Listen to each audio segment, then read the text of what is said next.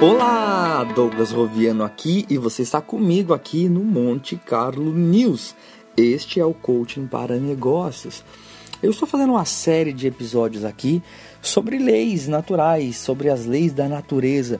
E hoje eu vou fazer um programa que vai ser dividido em duas partes, que nós vamos falar sobre a, a principal lei, que é a lei da sobrevivência.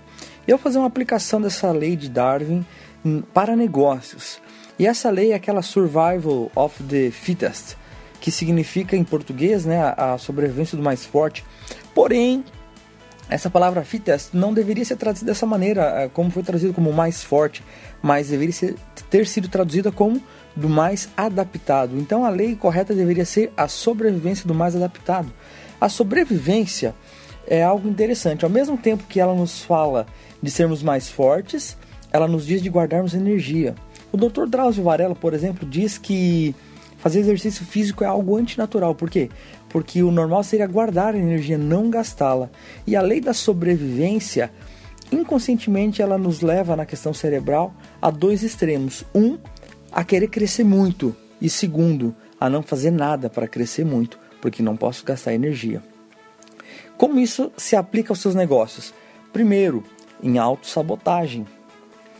Segundo, em não se adaptar ao novo mundo. Por exemplo, o mundo muda a cada dois anos. E terceiro, ser devorado por não ter se adaptado. Ou seja, você nasceu, a sua empresa nasceu, você cresceu, a sua empresa cresceu, você evoluiu, a sua empresa evoluiu.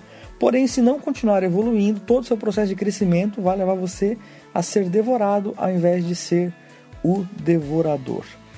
Quando eu pego esses três pontos de como a lei da sobrevivência se aplica nos seus negócios, eu vou desmembrar mais isso para você nos próximos programas.